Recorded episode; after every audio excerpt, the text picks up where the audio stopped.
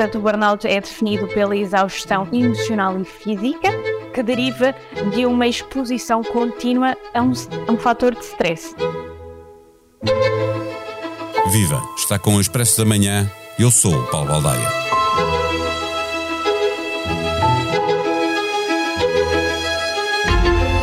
A Ordem dos Psicólogos Portugueses estima que os trabalhadores nas empresas privadas percam com o absentismo oito dias de trabalho anualmente por causa do stress e outros problemas de saúde psicológica.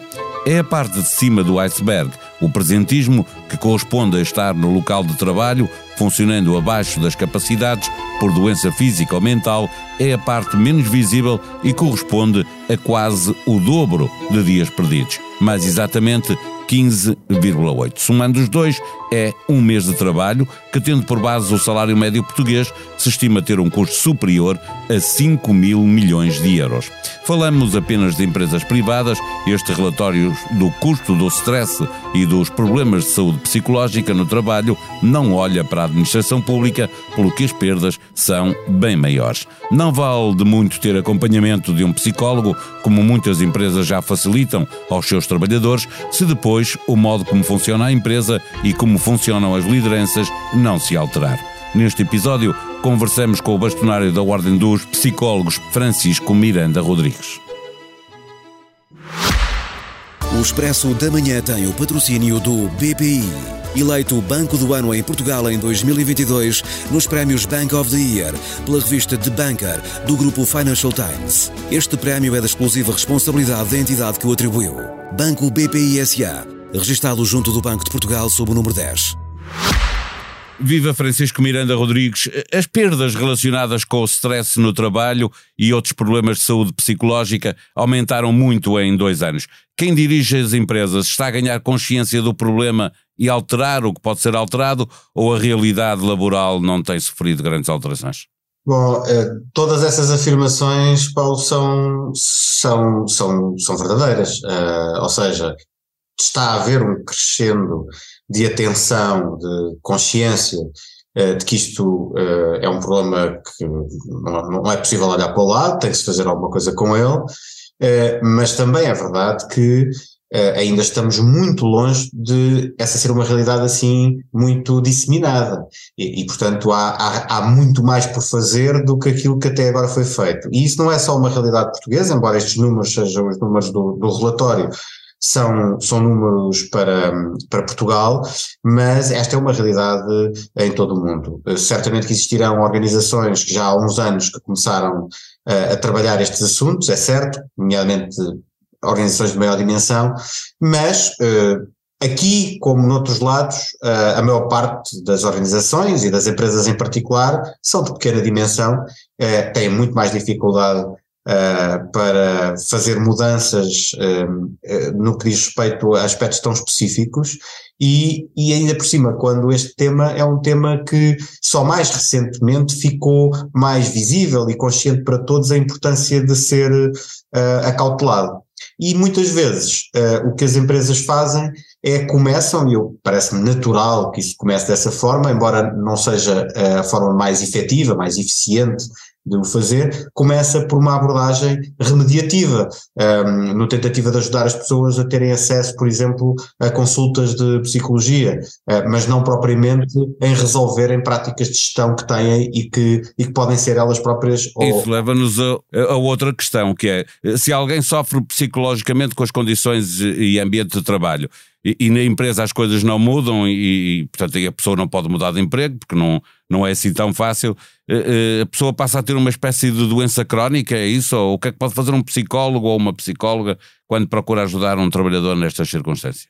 Bom, é, é possível, é sempre possível que a pessoa não podendo mudar de circunstâncias, mantendo-se os fatores causais do problema, que mesmo com, com um acompanhamento uh, especializado, uh, as coisas, uh, embora possam melhorar, também, também possam não melhorar, porque depende do que é que está a acontecer naquele momento na empresa àquela pessoa.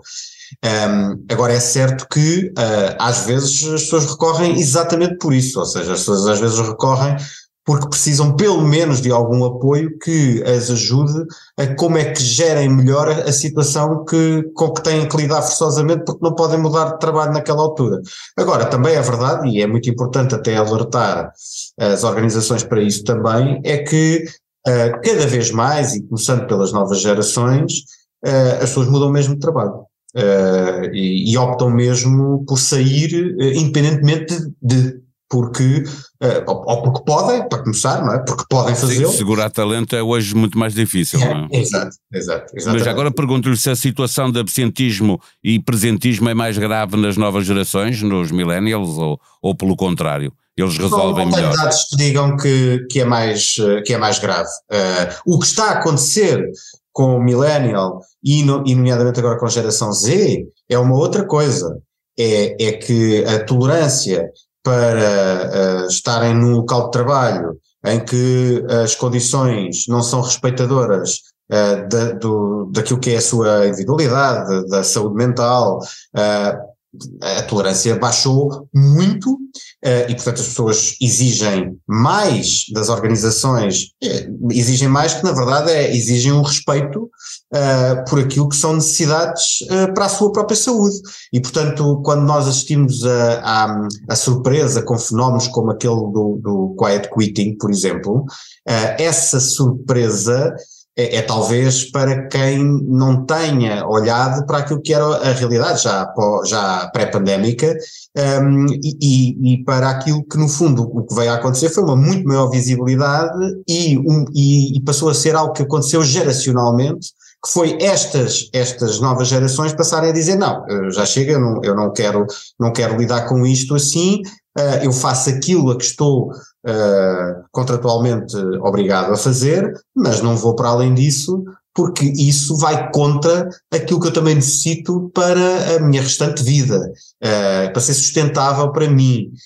E, e, tanto nos millennials como muito mais na geração Z, isto passou a, a ser algo muito mais importante, a estar na, na, numa hierarquia de prioridades muito mais acima. Uh, e, portanto, a, a outra coisa como o Great Resignation, que é, que, é, que é o fenómeno da saída mesmo, do abandono dos, dos locais, já não é o estar lá como no Quiet Quitting, uh, pelos, pelo, por aquilo que é a dimensão contratual, Uh, mesmo aí, o que aconteceu foi um pouco isso, que é, bom, não, eu não, eu não estou para isto, pessoas em trabalhos uh, uh, ou, ou, muito mal pagos para aquilo que é o esforço que tinham que fazer, ou não conseguiam compatibilizar com a sua vida pessoal e de repente perceberam também com a pandemia que, espera lá, mas o que é que eu ando aqui a fazer? Uh, isto não tem mesmo que ser assim.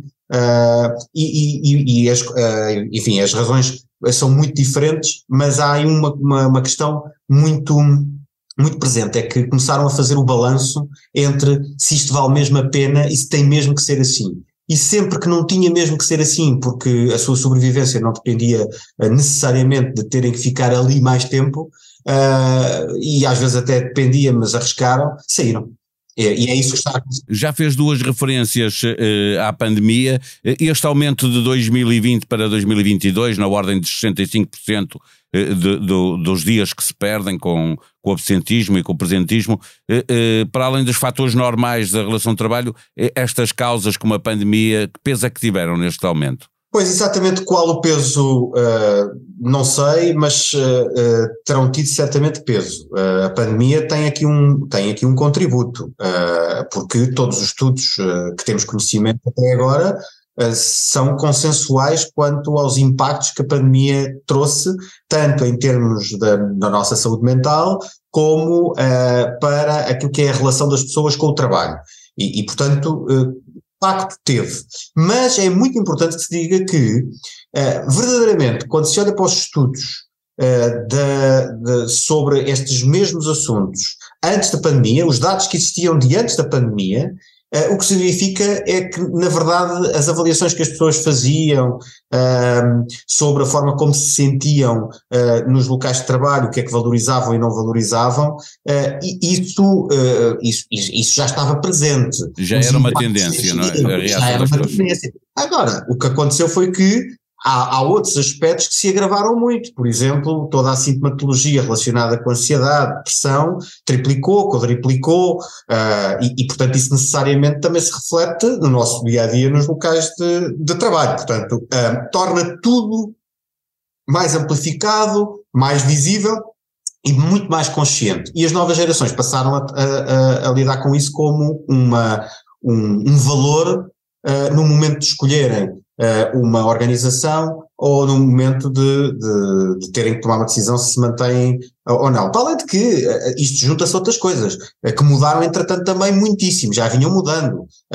as novas gerações têm à disposição uma mobilidade tão grande no mercado de trabalho, quando comparado com o que acontecia há 20 anos atrás, há 50 anos atrás, não é? É, é tão incomparável, isto cria desafios à gestão relativamente à vinculação de talentos, que não podem de maneira nenhuma eh, deixar de ter em conta os impactos que estas dimensões do bem-estar no local de trabalho têm, para além daquilo que o relatório também é, demonstra, toda, toda a investigação que vai sendo produzida ao longo destes anos vai mostrando a mesma coisa consistentemente, que é a relação entre bem-estar e produtividade. Um, e, e parece-me um bocado disparatado que nós deitemos uh, para o lixo, uh, é desperdício total, uh, não cuidar desta dimensão. E, e, no fundo o relatório também tenta é, é pôr aqui mais alerta para, é, para, para, fechar a nossa conversa, pedia-lhe exatamente isso, é como é que se constrói um local de trabalho saudável, se isso é uma utopia ou se é possível de facto realizar. no fundo, neste relatório também lá está presente a, a, a ordem dos psicólogos portugueses uh, dá conselhos às empresas para melhorarem o bem-estar dos seus trabalhadores e, com isso, aumentarem a produtividade.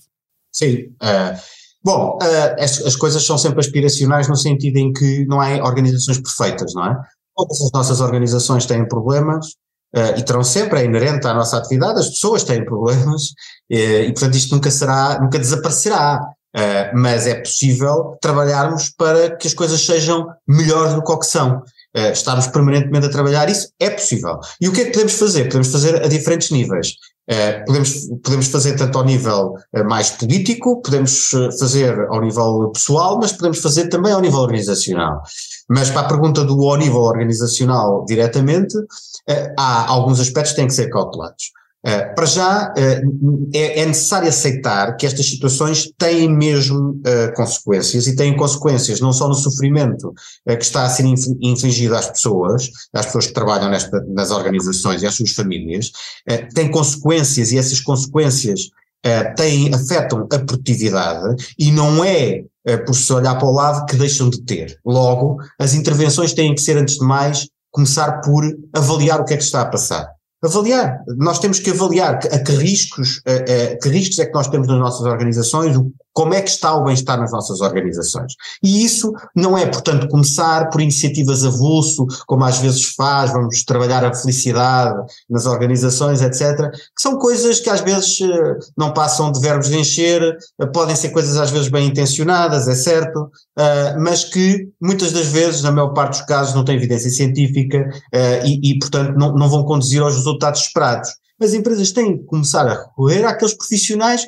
que hoje em dia acrescentam dentro do, daquilo que são uh, contributos técnico-científicos diferenciados para, as, para este tipo de realidades, que é as nossas pessoas, como é que elas hoje, o que é que elas hoje têm como necessidades, como é que elas se motivam, como é que elas se comportam, uh, e isso é um conhecimento muito especializado que assim como no passado nós uh, importámos conhecimento para as, para, as, para as, empresas por contabilistas, por economistas, por juristas, hoje temos que ir também à psicologia, aos psicólogos e procurar aliados aqui. Mas em tudo isto um, eh, há uma responsabilidade não delegável, que é a responsabilidade de topo uh, na gestão, ao, ao, nível estratégico, de que isto, e sem isto, não há sustentabilidade das organizações, porque, senão, porque não teremos pessoas em condições para trabalhar. Uh, isto não é novo, já era assim. Mas passou a ser mais visível e as pessoas passaram a não tolerar algumas coisas que antes Uh, toleravam. Pelo que uh, eu acho que isto desenha, assim, em traços gerais, dentro daquilo que, enfim, não há receitas e, portanto, não, espero que não, não, não houvesse expectativa de fórmulas mágicas para aqui, porque também não há para o resto, muito menos para, para, para com as pessoas. Mas, mas há muito conhecimento que está a ser desperdiçado, eh, que ainda não estamos a usar e que poderão fazer das nossas empresas, não só locais muito mais interessantes para trabalharmos, como, eh, e portanto com menos sofrimento para as pessoas, com menos encargos para, para, para todos nós, uh, mas também uh, sítios uh, onde a produtividade seja maior, onde a prosperidade seja maior e, portanto, mais sustentáveis. A sustentabilidade das organizações não é só a sustentabilidade do ponto de vista ambiental e do ponto de vista uh, do, do, governance, é, é também ao nível do social, no que diz respeito ao fator humano de dentro das próprias organizações.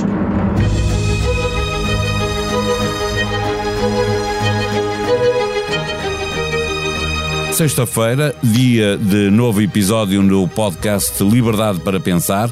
Ângela Silva conversa com Miguel Sousa Tavares e Sérgio Sousa Pinto sobre 2022, o ano em que Costa conseguiu uma maioria, a guerra começou na Ucrânia e a Rainha de Inglaterra morreu. É também o dia em que o Expresso tem nova edição nas bancas, disponível online para assinantes. A manchete faz-se com o Hospital Militar, que custou mais de 3 mil milhões de euros está vazio desde setembro. Foto à largura de toda a página, com um consumidor de crack e a notícia de que o flagelo desta droga alastra em Lisboa e no Porto. A sonoplastia deste episódio foi de João Martins. Voltamos na segunda-feira. Até lá, tenham um bom dia, um bom fim de semana.